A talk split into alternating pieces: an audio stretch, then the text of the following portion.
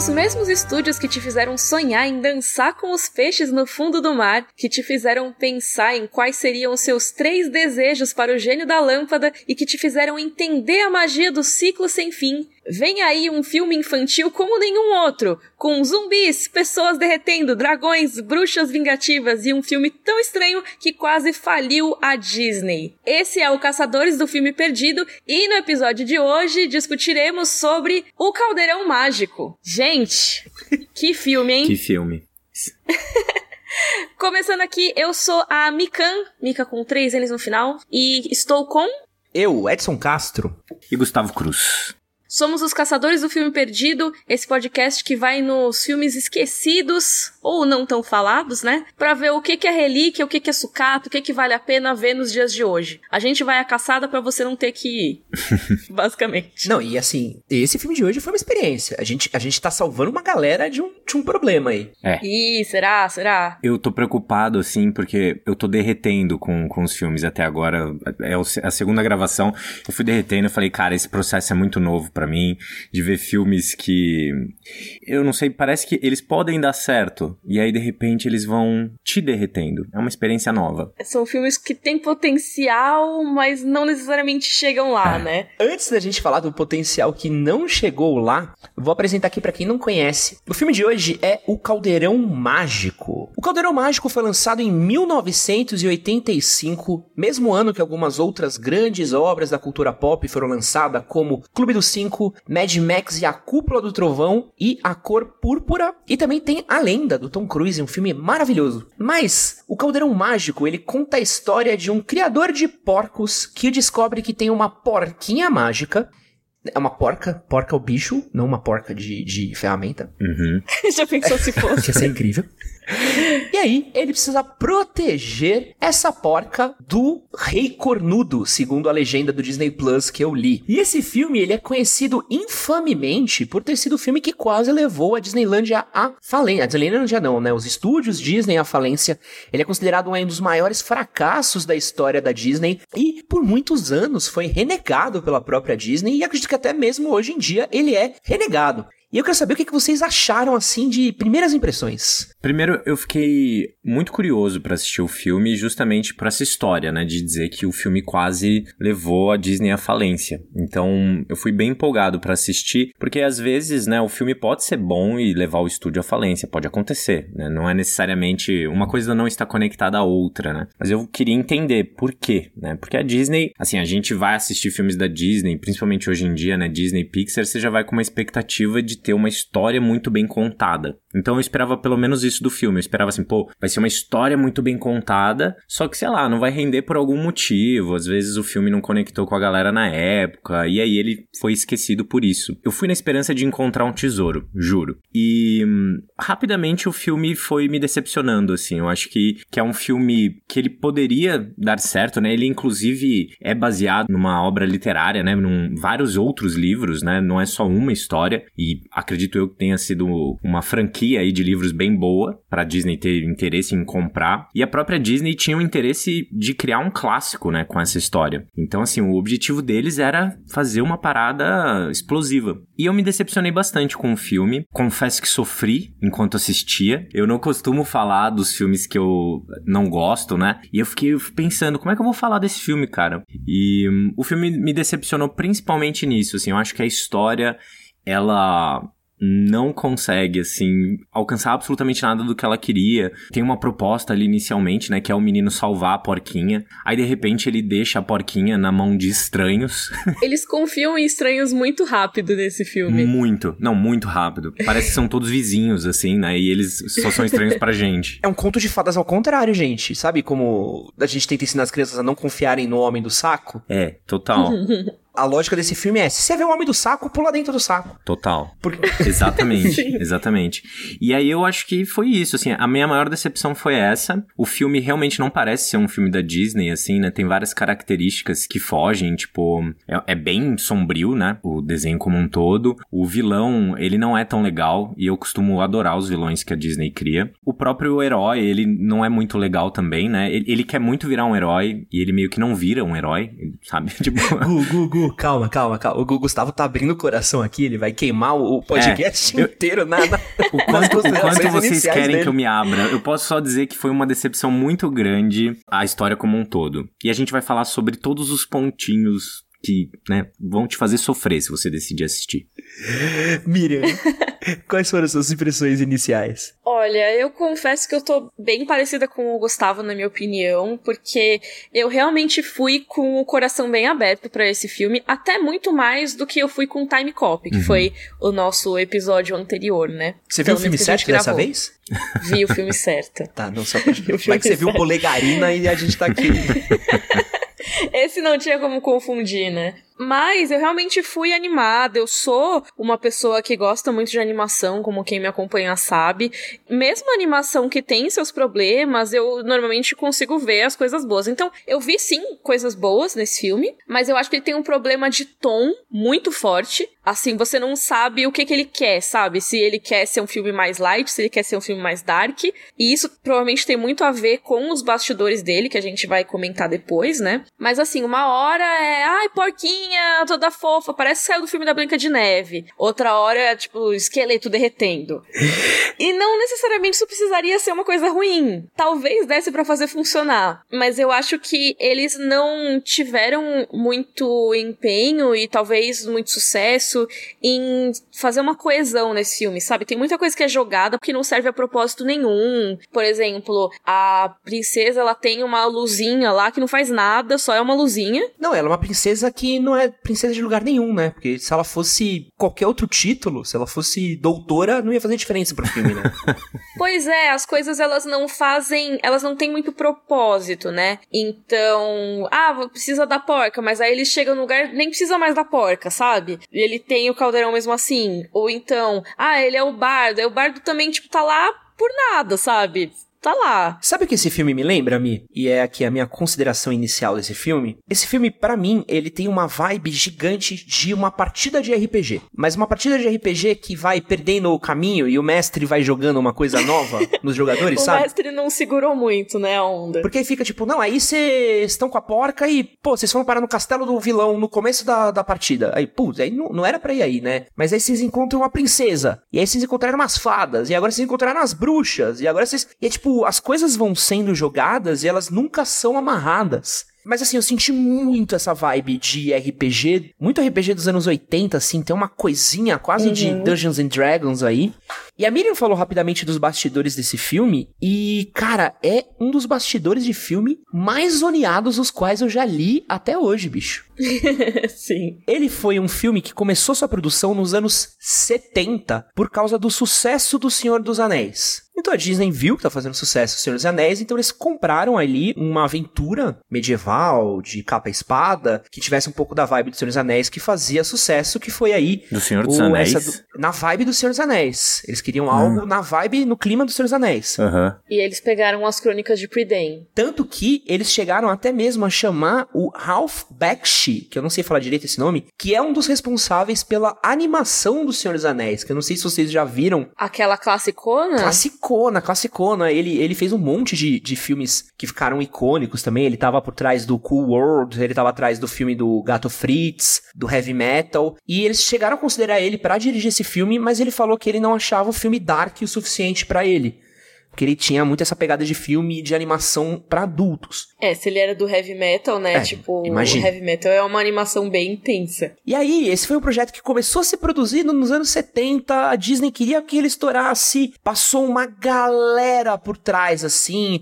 Don Bluth chegou a se envolver um pouquinho com esse filme um pouco antes dele sair da Disney. Trocou um monte de gente. Sabe quem tava nos bastidores desse filme? Tim Burton, irmão. Nossa. Tim Burton foi concept designer desse filme, junto com o John Lasseter, que é o cara da Pixar, né? E esse filme foi tipo um vem, vai, volta. Aí quando eles finalmente conseguiram fazer o filme e terminar o filme, ele foi completamente quebrado no meio, porque eles odiaram o filme. Então ele foi um filme que ele teve um processo de ser liberado muito desastroso, né? Foi muito muitos cortes, muitas mudanças no meio do caminho, processos novos foram surgindo. Uma coisa que eu reparei, que eu não sei se vocês repararam, é que a qualidade da animação é muito ruim. E varia muito, né? É, isso que eu ia falar. Não sei se necessariamente é ruim, mas é que ela é, é inconstante, ela varia, como o Gustavo falou. Você tem os momentos que ela é bem fluida uhum. e que ela, eles mostram de um jeito interessante, assim, na minha opinião, as cenas ficam bonitas, mas também posso estar errada, né? Tipo, eu, é, que, nesse caso não foi mais uma questão de opinião minha. Por exemplo, quando a porquinha tá correndo ali dos dragões, tem alguns momentos que você fica, nossa, isso daqui tá, tá da hora, tá fluido, tá bonito. Mas tem os momentos que parece que os bonecos são PNG recortado mal feito, sabe? Total. Que eles estão super destacados do cenário. Nossa, ficou muito, muito feio, assim. Não sei se vocês tiveram essa impressão também. Sim. Quando, por exemplo, ele e o Gurgi estão lá em cima olhando pro castelo e o céu tá todo tipo, com umas nuvens vermelhas. Uhum. Parece que tem, tem mal recortado, recortaram errado, sabe? As imagens. Tipo um ele tá tipo cinza, todo né? destacado. É, parece quando você vai recortar uma foto no Photoshop e aí você usa só aquele negócio, a varinha mágica, e fica uns pedaços brancos no cabelo da pessoa. Sim, exato. É, é bizarro, né? Eles prepararam a equipe, né? Foi uma coisa de um processo de 10 anos que eles olharam e falaram: ah, essa galera ainda não tá preparada para fazer esse clássico, então vamos dar o tempo para eles se prepararem. O que é bizarro, né? Porque se você pensa que algum artista tem 10 anos para se preparar para contar uma história, é quase que o sonho de muitos, né? Ó, se prepara aí, evolui aí para você chegar no nível que a gente quer para essa história. Mas acho que isso pode ter atrapalhado, né? Pode não, né? Com certeza atrapalhou, porque 10 anos você com certeza muda muito a equipe, né? Difícil as pessoas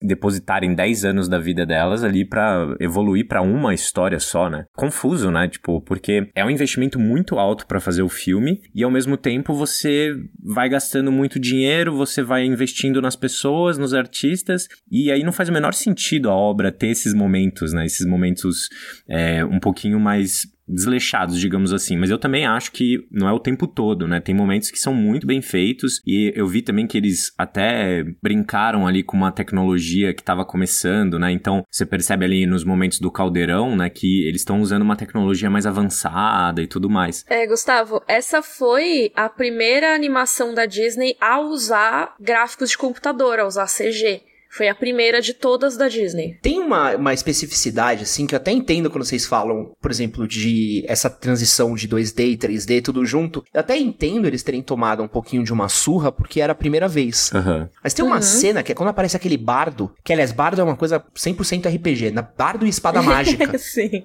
Mas ele aparece, cara, os traços dele tão rabiscados que você consegue sentir, parece que consegue sentir o lápis. Tipo, parece que as linhas não estão terminadas, que é uma coisa que não tem em outras partes da animação, assim. Tem uns trechinhos da animação que eu vi, eu falei, cara, que, será que tá acontecendo uma coisa na minha TV? Será que eu tô louco? O que, que tá rolando aqui?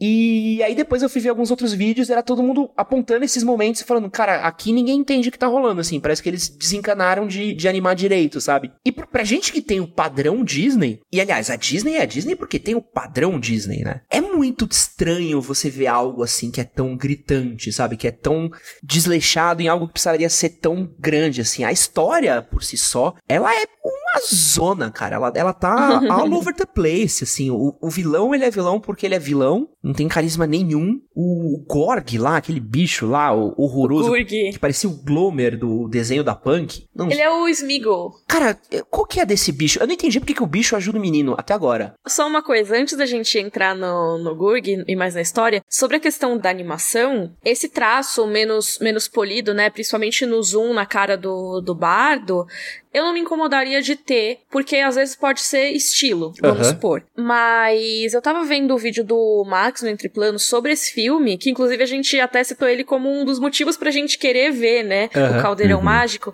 E o Max ele comenta que no projeto eles colocaram equipes trabalhando separadamente, né? Então, meio que uma não tava sabendo o que a outra equipe fazia. Então, às vezes uma vai optar por um estilo, outra vai optar por outro, não teve uma padronização muito boa, sabe? Uhum. Que nesse caso deveria ter ter, porque apesar de assim, se você é aquela pessoa que é viciada em animação e em bastidores, as pessoas acabam conseguindo identificar quem foi o animador que fez tal cena. É ok isso, é normal. Você vê muito em anime isso, por exemplo. Quem fez tal Sakuga, né? Que é a cena com a animação mais fluida e tal. Normalmente as pessoas identificam quem fez os quadros-chave, quem fez não sei o quê. Então é normal que exista uma certa diferença de uma cena para outra. Ok, dependendo do animador que trabalhou. Mas a ideia num filme desses é que você não tenha tanta diferença assim a ponto de qualquer pessoa chegar lá e perceber. O problema é que para mim é que falta direção nesse filme, assim. Se você olhar, por exemplo, o Aranha Verso, que é uma animação que ela, ela mistura o quê? Uns cinco, seis estilos de animação diferentes no mesmo filme. É. E parte da graça dele é estar tá fazendo essa mistura e funciona. E Aranha Verso é dirigido por três pessoas. Mesmo assim, conseguiu manter uma coesão. E esse não tem coesão, não tem coesão nenhuma, assim. Esse é um filme que é impressionante o caos que ele tem, assim. Ele, ele causa um mal-estar em mim enquanto eu assistia. Deu tá tipo. Eu não tô entendendo pra onde, o que, que eles estão querendo contar, sabe? Eu tava assistindo o filme assim, tá, mas o que, por que que vocês estão indo atrás disso? Quem que é esse vilão? O que que é isso? Que, que correria louca? Então é um nível de caos gigantesco, de coisa sendo jogada. Aquelas bruxas, elas não fazem. Mano, da onde surgiu? Por que surgiu? Eu acho que é um, é um filme que ele não tem lore, ele não tem. É, não, você não consegue entender aquele mundo. Na minha cabeça não faz sentido o world building, sabe? Do que, que eles estão querendo me contar. Aí tem umas cenas, tipo, a hora que o maluco vira um sapo e entra no, no decote da bruxa, mano.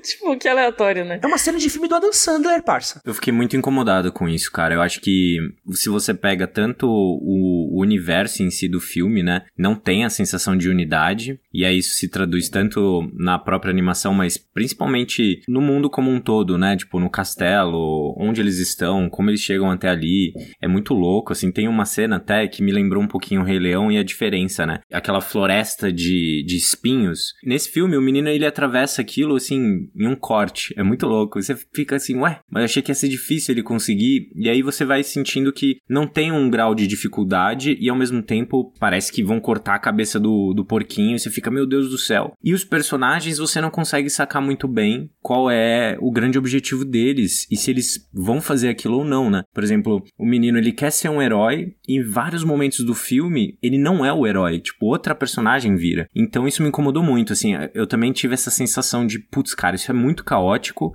e nem é um caótico maneiro, sabe? É um caótico. É, não é um caótico Transformers que você desliga uma hora e você, sei lá, você entende que o mood do filme é ser uma zona, tá ligado? É um caótico que tá toda hora, tipo, você tá parando para pensar, nossa, que, que tá, sabe? Eu toda hora eu ficava, nossa, que que. Eu, ele ganhou uma espada laser, a espada é. Puta Mas eu acho que é até por isso, é porque ele tem tantos momentos que tem potencial que você fica, agora vai. É. Sabe? Agora tudo vai fazer sentido, tudo vai melhorar, sabe? E, e realmente, nada das coisas que a gente citou aqui, de coisas pontuais, seria necessariamente algo que arruinaria o filme. Porque essas coisas poderiam funcionar se eles fizessem determinadas escolhas depois no final que justificassem, talvez, sabe? Uhum. Sim. Por exemplo, a questão dele não ser o herói. A gente tem depois a cena no final que ele desiste da espada, né? E ele admite que ele não é um herói e tudo mais. Então, isso poderia super ter ornado com o começo dele querendo ser um herói se no meio tivesse mais momentos dele falhando, sabe? Uhum. Dele sendo um covarde. Ou então o Gurg, que é o covarde, se mostrasse mais corajoso que ele ele, não, realmente, o Gurg que era mais corajoso que eu, eu sou uma falha. E aí sim rola essa inversão de papéis. Poderia dar certo. Uhum. Mas não, nunca chega lá, Sim. sabe? É sempre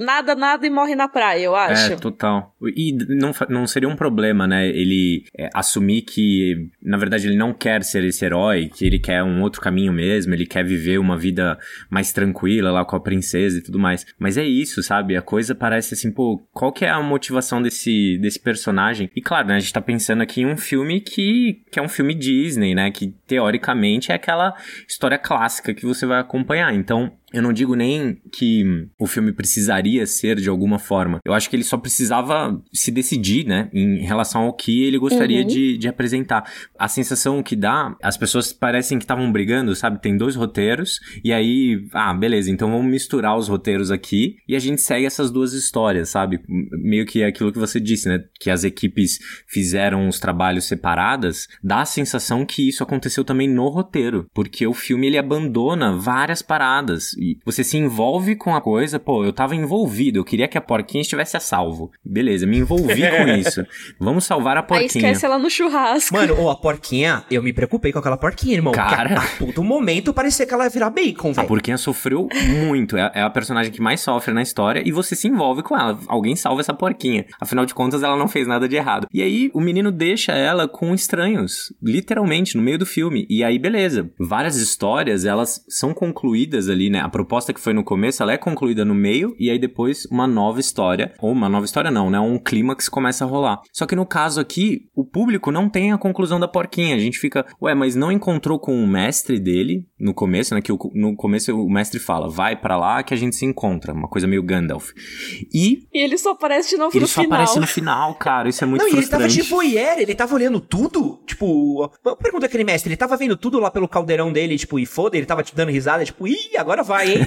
O que, que ele tava fazendo? Acho que só depois que a porquinha voltou lá, levada, sabe-se lá como pela fada barbuda. Aproveitando que a gente tá falando da fada, eles não servem de porra nenhuma nesse filme, né? Assim, elas são bonitinhas e teoricamente conseguem levar o porquinho de volta para casa em segurança. É. De novo, ó, coisas que têm potencial, mas que nunca dão em nada. O Gustavo tava falando a questão de parece que tem duas histórias no mesmo roteiro, e cara, eu queria trazer aqui que realmente essa dualidade tem em vários aspectos desse filme. Então tem Primeiro, essa questão dos animadores trabalhando em partes diferentes, sem se falar, mas tem também que a própria história do filme não é um livro só. Eles pegaram, teoricamente, né? Eles se adaptaram aí mais ou menos nos dois primeiros livros das Crônicas de Prydain. Então o filme já condensa duas histórias ao mesmo tempo, o que já é complicado de fazer, né? E aí depois tem a questão de existir os problemas de público-alvo desse filme, né? Porque quando ele foi apresentado, ele já devia ter todos os problemas que ele tem, né? Mas ele foi apresentado para a audiência teste de crianças e deu muito errado. Diz que as crianças saíram chorando do meio da sessão, porque era muito assustador. E eu entendo perfeitamente por quê. Porque teve uns momentos que me assustaram. Ah, não, o Gustavo tá chorando até agora, que a gente tá vendo ele. Não me recuperei.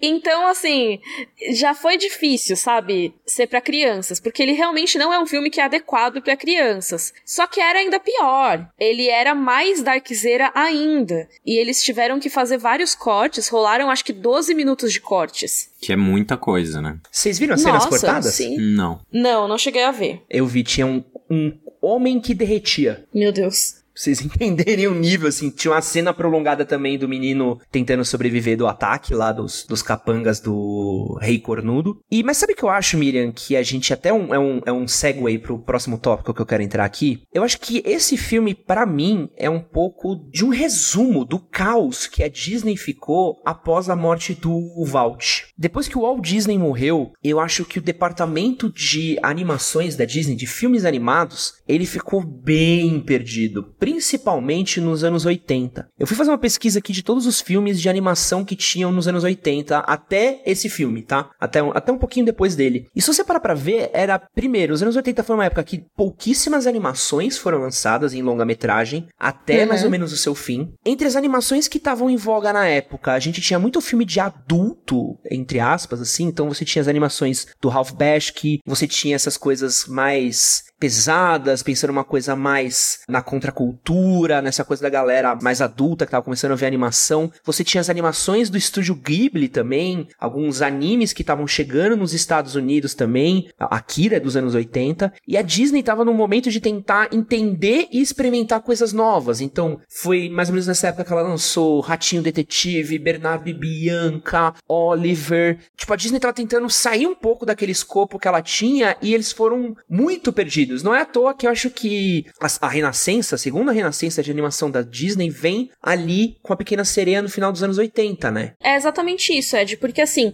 esse momento até o pessoal chama de a Dark Age of Animation, né? A Era das Trevas da Animação, que é exatamente entre os anos 50 aí e os anos 80. Porque, cara, tem muito contexto aí. Além de você ter as animações da Disney em si, você tem todo o mercado de animação animação descobrindo a animação limitada, que é a animação tipo a Hanna-Barbera fazia, sabe? Tô ligado, os desenhos do Homem de Ferro e do... que ele ficava só com a boquinha mexendo, maravilhoso. Isso, que é a animação da TV, né? A animação que ficou mais popular na TV, que é a animação com menos quadros, com técnicas para baratear e agilizar o processo de animação, que é um processo que é muito caro. Mesmo a animação limitada é cara de fazer, porque você tem que ficar desenhando lá no acetato, né? Então, eles usavam várias técnicas para reutilizar os frames, para você ter que mexer em menos coisa do desenho, que nem botar a gravatinha pro boneco só virar a cabeça, não ter que virar o resto do corpo. Essas coisas assim eram muito comuns na TV. Então, assim, nessa época, esse tipo de animação virou o que era mais popular. E a Disney continuou fazendo as animações para o cinema, que eram animações que ainda eram um patamar muito alto, né? Só que rolou o que você falou, né? Rolou a morte do Walt. A Bela Adormecida, se eu não me engano, não foi muito bem de bilheteria. Isso foi lá nos, no fim dos anos 50, né? A Bela Adormecida. E aí eles até que lançaram uma coisa ou outra que ia bem, só que eles começaram a também utilizar algumas técnicas para baratear um pouco. Então nessa época você tem, por exemplo, Robin Hood, que já são animações da Disney que você vê que existe uma queda na qualidade geral, sabe? Cara, Robin Hood, é, é até legal você trazer esse exemplo. Robin Hood tem várias cenas reaproveitadas de outros filmes. Você já viu essa, essas comparações que eles fazem? Então, é por isso, sabe? É técnica para baratear. E que era uma coisa que, se você for pensar, a Disney não era muito conhecida por fazer, né, antigamente. E é exatamente nessa época. Robin Hood é de 73, se eu não me engano. Então, você tem essa época toda em que a Disney tá numa era das trevas. E sabe o que eu acho mais curioso que eu tava parando para pesquisar também? Que mesmo a Disney estando numa era das trevas, assim, no, no cinema, nas animações de TV, os anos 80 trouxeram, tipo, algumas das melhores coisas que a Disney fez de animação. Então, por exemplo, em 85 saiu Caldeirão Mágico, né, no cinema, e tava chegando na TV os Ursinhos Gummy, que é lindo Ursinhos Gummy, tipo, é, um, é uma coisa muito fofa, não sei nem como não virou filme os Ursinhos Gummy. Pouquinho tempo depois teve DuckTales, que foi um fenômeno também. Então eu acho muito engraçado essa dualidade de que no cinema a Disney sangrou até 89, mas na TV a gente tava vindo coisas chegando e que marcaram e, e que foram dar origem a animações que a gente assiste até hoje, né? É, é, é muito engraçado isso. E é muito engraçado também como esse momento baixo da Disney é o momento mais baixo de todos, mas quando a Disney retorna em 89, na segunda renascença, ela puxa um mercado inteiro. Então a gente vai ter DreamWorks entrando, a gente vai ter Spielberg entrando com animação com tudo, com FIFA com Todos os Cães Merecem o Céu. E a gente começa a ver o Don Bluth também, começa a trazer umas coisas maravilhosas junto. Que, aliás, eu ia falar do Don Bluth agora, porque ele é bem nessa época, assim, né? Você tem, se eu não me engano, o Fível, né? O conto americano, saiu em 86, que é o mesmo ano que saiu o Ratinho Detetive. E o Ratinho Detetive é, teoricamente, o filme que lançou a renascença da Disney, né? Ele é o, o primeiro filme que, assim, o pessoal considera muito A Pequena Sereia, mas o, a maioria dos elementos que tem na Pequena Sereia tem já no Ratinho Detetive, né? Então, eles trouxeram mais ou menos na mesma época que o Don Bluth tinha saído da Disney e tava lá brigando, não necessariamente de igual para igual, mas assim, como um baita de um candidato a destronar a Disney, já que a Disney tinha acabado de lançar esse flopzaço que tinha sido Caldeirão Mágico, né? Eu gosto muito de animação, a Miriam também, também gosta muito, a gente já conversou bastante disso em off, mas eu acho muito legal de ver escolas diferentes de animação que não a Disney. É uma das coisas que eu mais gosto de, de parar para assistir, assim. Então uhum. você vai ver. O Don Bluth, ele, ele é maravilhoso, assim. São Sim. as coisas que ele faz e, e que ele fez. É, Anastácia, Tambelina. Então ele é um cara que ele tinha um estilo de animação diferente. As animações dele, para mim, eram um pouquinho mais ousadas que a da Disney, sabe? Bem mais. Em vários, vários momentos, bem mais. E vários outros estúdios tiveram e tentaram fazer escolas diferentes, mas a Disney, que é uma coisa que ela faz até hoje, né? Ela comia o mercado, né? Ela conseguia fazer o, o esquema da Disney meio que bloqueando outros criadores ou outros mercados para não terem tanto espaço. E, e é, é, doido isso, né? Eu, eu, eu sempre fico pensando nesse mundo do que aconteceria se o Don Bluth tivesse feito sucesso, sabe? Pra onde teriam ido as animações do jeito como a gente conhece. Esses momentos de ascensão dos outros são os momentos em que a Disney tem uma queda, né? Então é até bom ter essas eras das trevas das animações, porque meio que quando dizem que esses períodos são eras das trevas, estão querendo dizer que a Disney tá nas trevas. Sim. Não sou contra a Disney, tá, gente? Eu amo os filmes da Disney, inclusive, mas é que eu acho muito legal quando existe essa oportunidade de crescimento dos outros. E assim, se você for olhar, realmente, o Don Bluth, ele teve a sua chance ali, enquanto a Disney tava quase ali no finalzinho da Era das Trevas, né? Ele conseguiu lançar umas coisas legais, né? Ele conseguiu lançar o Fível, conseguiu lançar Em Busca do Vale Encantado. Depois, quando a Disney tava já no meio da sua renascença, tava muito difícil de competir. Mesma coisa a DreamWorks, né? Que usou os anos 2000, que foram um período que não foi tão legal assim pra animação da Disney, para crescer bastante também. E sabe uma coisa que eu acho interessante, assim, ouvindo vocês? Muita gente fala desse filme como o filme que quase faliu a Disney. Mas é louco pensar que, na verdade, esse filme meio que salvou a Disney, né? Porque é muito difícil você mexer em um time que tá vencendo, né? Você vê até pelos gastos que eles tiveram com o filme que eles estavam com uma lógica ali que era insustentável, né? Ah, você tem um projeto que demora 10 anos para rolar, um projeto que custa, se eu não me engano, foram 40 milhões de dólares ou mais. Você tem artistas trabalhando sem sinergia, sem sintonia nenhuma. E aí o filme vai muito mal e eles precisaram mudar completamente a lógica, né? Até mesmo no, no vídeo do Max ele fala, eles precisaram, eles acabaram mudando para um estúdio menor, eles meio que repensaram completamente o processo. E aí nos anos 90, se você vai ver os filmes que a Disney lançou, tem vários clássicos insanos, né? Todos feitos em uma lógica mais de estúdio menor, né? E que assim também é, fica mais fácil de ser controlada, né? Porque a gente falou do filme, ah, o filme não tem unidade, o filme tentou condensar mais de um livro, o que já seria um livro, já é bem difícil, né? E aí eles já tentaram pegar ali dois livros, o que acabou resultando em personagens que não têm personalidade, e eu tenho certeza que no livro, pelo menos mais que no filme, né? Não li o livro ainda, mas acredito. E é muito Sim. louco pensar, né? Que o filme, por ser um fracasso, ele muda a lógica da empresa como um todo. E aí eles vêm de uma forma completamente diferente, né? Então é muito interessante pensar que um fracasso também pode significar um momento de reflexão e de voltar com tudo, né? Voltar às origens e tudo mais. Então, o filme é ruim, mas na verdade, talvez se a Disney não tivesse falhado miseravelmente com essa, não tivesse mudado a lógica, sabe? Sempre ficasse ali uma coisa um pouco morna, ao invés de falar, não, precisamos mudar isso aqui. Posso aproveitar a sua esteira, Gu, para fazer uma pergunta para vocês dois? Vocês acham que faz sentido a Disney esconder esse filme do jeito que ela esconde? Eu não sei se ela esconde ele hoje em dia. Ele escondeu já, mas hoje em dia não. Ele tá na Disney Plus. E é esse exatamente o ponto que eu queria entrar. Pensa você que é um pai, que você tem seu filho pequeno, e você vai ver um filme na Disney Plus e fala assim: Olha, esse caldeirão mágico aqui nunca vi. e saca o play.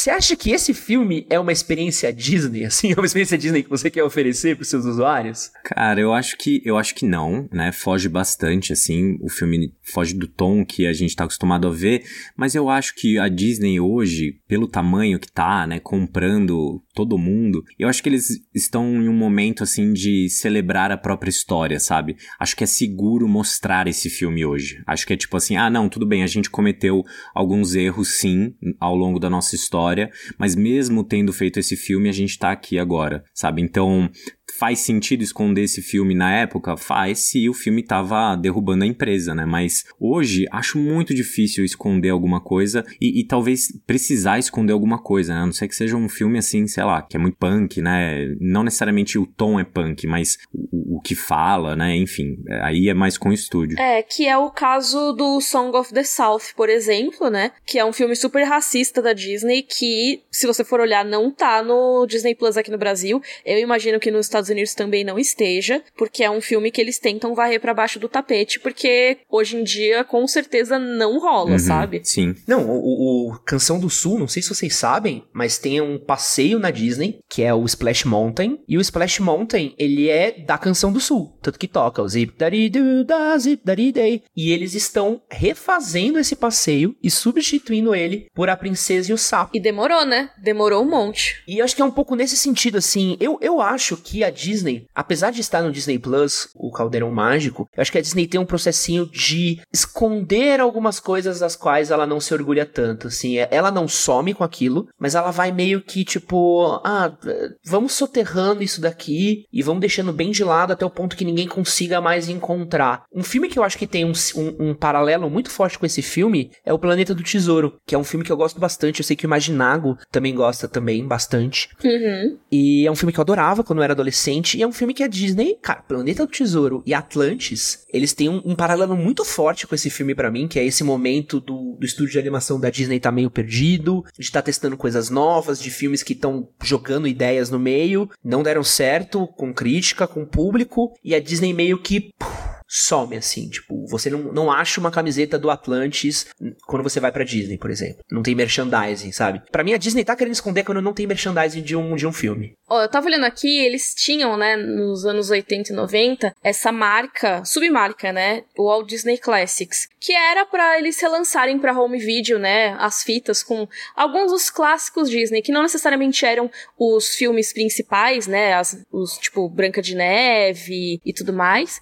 mas tem tem, por exemplo, Robin Hood, Dumbo. E não tem o Caldeirão Mágico, né? Então ele não foi relançado em home video nesse caso. Pode ser que ele tenha sido lançado para home video normalmente, mas pelo menos não com todo esse reconhecimento em uma coleção de melhores obras, nem nada assim. Não, eu fui caçar para ver se existia alguma referência em algum parque ao Caldeirão Mágico. E aí parece hum. que não, tinha tipo uma ou outra coisa. A última referência que chegou a ter ao Black Cauldron parece que foi num parque da Disney que fica no Japão, acho, na Ásia que em um dos passeios da Cinderela aparecia o rei cornudo. Ah, é o que é no subsolo do castelo? Acho que é. Eu vi um vídeo sobre esse, essa atração e é um negócio muito doido. Diz que é tipo a, a, atração de terror da Disney, assim. Isso. Porque, aí é outro ponto que eu quero entrar, que é, eu adoro história de lenda urbana. Parece que esse filme foi relativamente um sucesso no Japão. E aí existe uma lenda urbana de que esse filme serviu de inspiração para a criação do Zelda. Você já ouviu essa história, Mi? Não. Cara, tem uma lenda urbana que eles dizem lá que o Miyamoto usou esse filme como inspiração pro lore do Zelda. Tanto que tem a princesa, a espada mágica, o menino que tá no, no na casinha e aí um, um velhinho manda ele ir pra uma aventura, tem as fadas. Eu não sei se é uma daquelas coisas que a galera tenta ver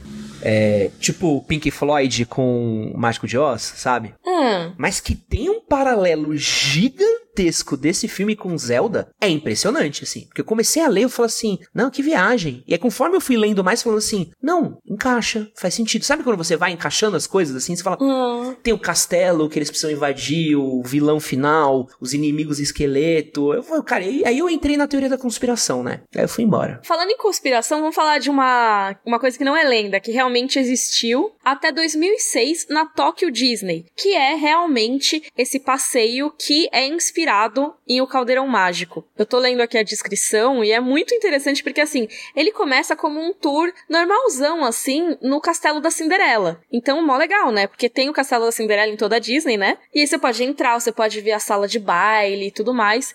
Só que aí tem um momento que aparece o Espelho Mágico. E ele fala que tem os vilões, que nenhum herói é completo sem o um vilão. E aí as pinturas ali do castelo começam a se transformar. Então a da Aurora, por exemplo, vira a da Malévola e aparece o Rei Cornudo. E aí eles vão por uma passagem bem escura assim para tipo as masmorras do castelo. Masmorras do castelo da Cinderela, tá, gente? Aparece o Chernabog do Fantasia, invocando os espíritos. Aparece a galera da Malévola. E aí, por último, eles fazem o número do caldeirão mágico.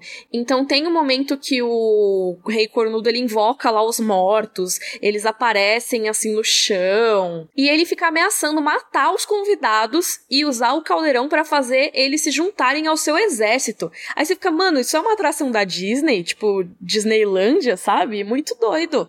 Sabe um ponto que eu queria voltar aqui que a gente falou bem por cima? Eu acho engraçado que esse filme teve a participação do Tim Burton, porque o Tim Burton, para mim, e eu queria que um dia a gente achasse algum filme perdido dele pra gente poder falar bastante dele, porque eu sou muito fã do Tim Burton até um determinado período do tempo aí. ele para mim, cara, ele é um mestre em fazer isso que esse filme faz de errado. Tipo, ele consegue contar histórias sombrias de coisas completamente sinistras. Os plots dos filmes do Tim Burton, se você contar para alguém e falar que é um filme infantil, as pessoas não acreditam. E ele consegue transformar é. tudo isso em fábulas leves, divertidas, gostosas. Então você tem a história de um homem que vai casar, ele acaba se perdendo e aí um cadáver se apaixona por ele e ele vai pro mundo dos mortos. Você tem a história de um de um Frankenstein que foi criado num castelo e ele tem mãos com lâminas afiadas. Você tem a história de duas pessoas que morrem e vão assombrar uma casa e eles encontram um, uma assombração pior ainda. Mas tudo isso são fábulas e é leve, é, é muito gostoso. E, e, acho muito engraçado que ele teve envolvido justamente nesse filme, sabe? Uhum. Porque eu consigo, de alguma maneira, sentir o DNA dele, assim. Não sei se eu tô querendo ver um padrão onde não existe. Eu acho que ele era muito novo para ter um grande envolvimento, não? Ele era concept artist, então ele era o cara que fazia os, os imagens de conceito pro filme. Então, tipo, eu não sei, eu, eu, eu gosto de olhar e ver day. Carreira de atores, assim, de diretores, e ver onde, por onde eles passaram antes de fazerem alguma coisa, sabe? E ele ter passado justamente uhum. por esse filme para mim, e desse, justamente um dos últimos filmes dele na Disney, acho curioso, sabe? Acho muito curioso que acaba sendo um pouco do tom da carreira dele também. Só que, óbvio que ele faz melhor, né? Ele fez três filmes na Disney, né? Ele participou de três filmes no começo da carreira dele como animador, né? E esses três em que ele trabalhou são O Cão e a Raposa, Tron e O Caldeirão Mágico. Só filme estranho. Mas, ó, diz essa grande fonte muito confiável, Wikipedia, que a arte conceitual dele nunca foi levada para os filmes finalizados.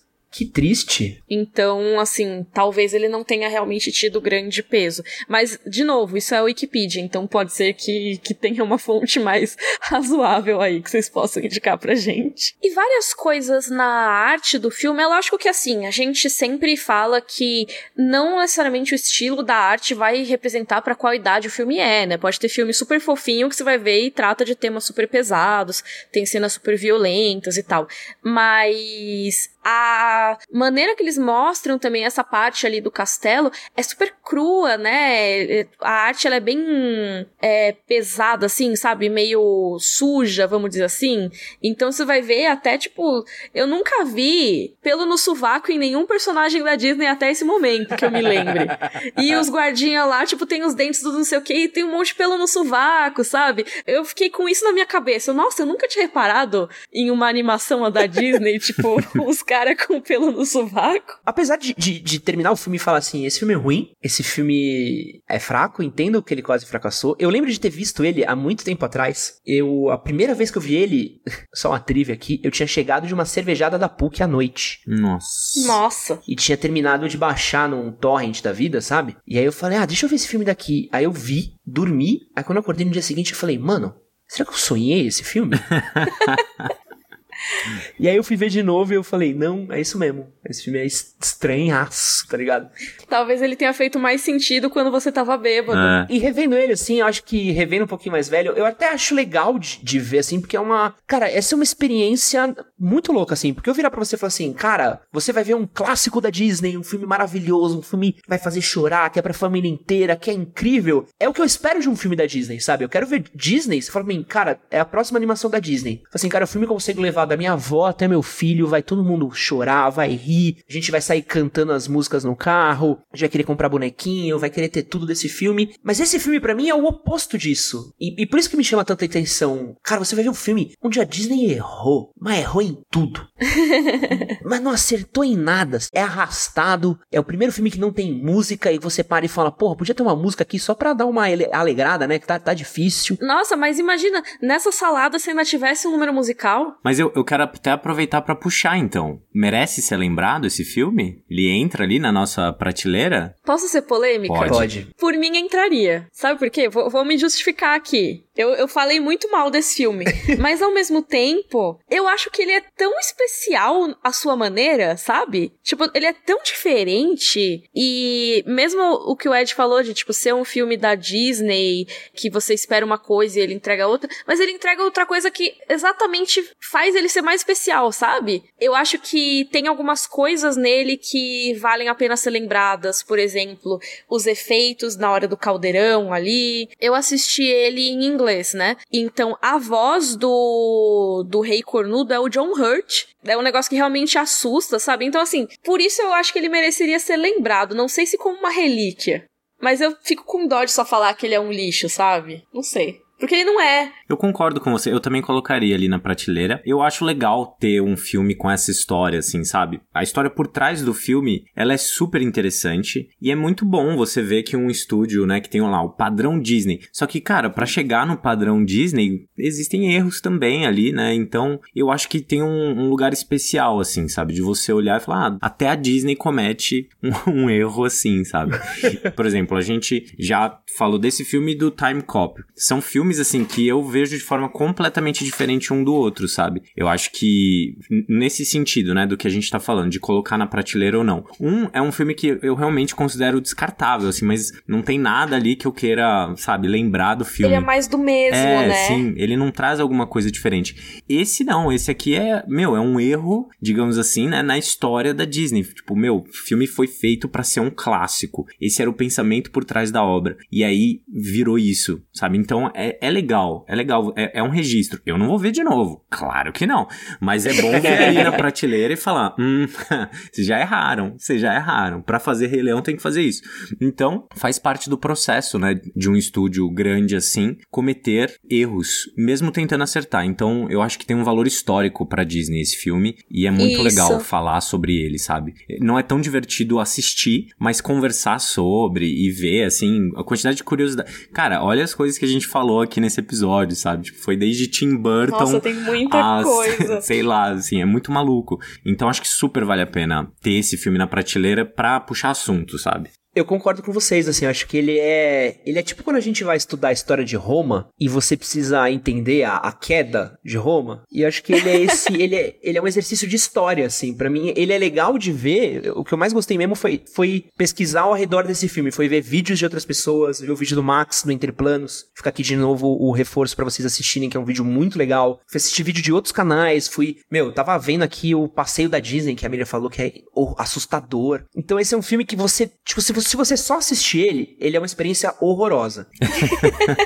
Mas todo o compêndio que vem ao redor dele, tu, tipo, você precisa assistir esse filme e falar assim: tá, agora deixa eu abrir o Google e, e entender o que rolou ao redor. É. Você começa a ouvir as histórias, tudo que deu de errado, da onde veio a referência, como que ele se transformou isso, o que tava rolando ao redor dele. Então acho que ele é um. Ele é um a gente precisa pôr ele na prateleira, só que a gente precisa pôr anexado com ele um, um, um compêndio, sabe? Precisa ter um, um guia. Sim, uhum. um manual do filme. É, precisa ter um manualzinho eu falo assim, ó, faça isso depois que você assistir, sabe? É um filme que super dá certo, assim, de, de vir, o, você compra o DVD, vem com o disco 2, sabe? E aí você só assiste ele, assim, que você já vai adorar. É engraçado porque não existe um documentário da Disney falando sobre, né? O que seria bem interessante, acho que deve ter muito mais Nossa, problema. Nossa, o making off, Nossa, né? o making off seria incrível, mas deve ter tanta coisa que a gente não sabe, né, desse processo. São 10 anos para fazer o filme. Então, eu, eu concordo super. Eu acho que é o filme que tem que vir com, com making off e ir atrás das histórias é muito interessante. Não, e, e outra uma coisa que eu acabei não falando no episódio: todo mundo do roteiro e da direção desse filme não trabalhou mais na Disney depois disso. Cara, isso é muito bom. que dó.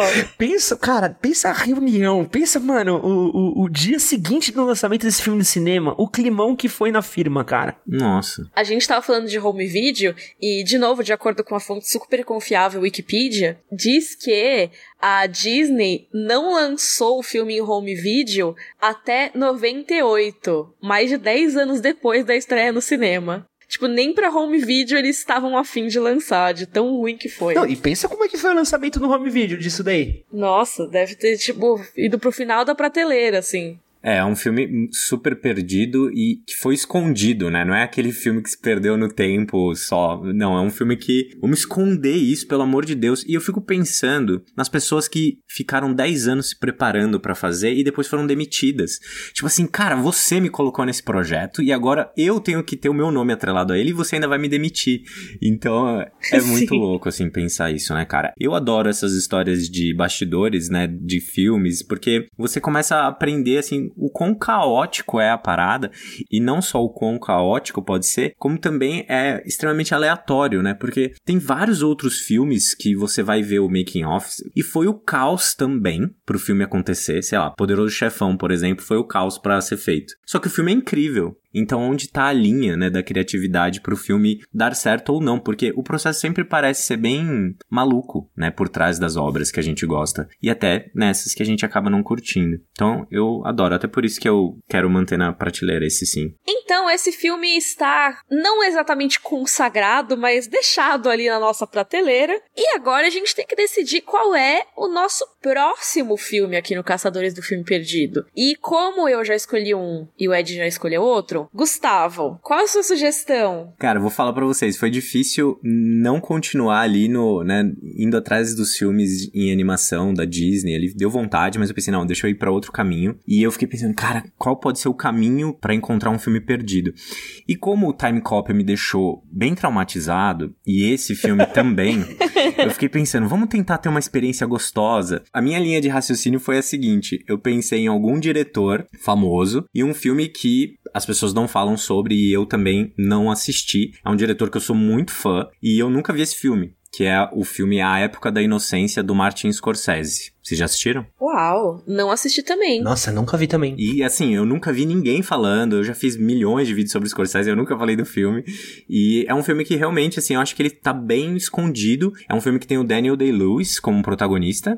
Então eu fiquei super curioso e fiquei pensando, como esse filme não é comentado, né? Será que ele é ruim? Ou, enfim, o Scorsese tem vários, vários filmes, né? Então às vezes foi por isso também. Mas eu decidi por esse caminho. A época da inocência e quem estiver escutando a gente, no momento que a gente tá gravando aqui, esse filme tá na Netflix, então vocês podem assistir lá, fica mais fácil aí para vocês acompanharem pro próximo episódio. Então vejam a época da inocência e a gente se vê no próximo episódio do Caçadores do Filme Perdido. Valeu, tchau, tchau. Valeu, galera. Tchau.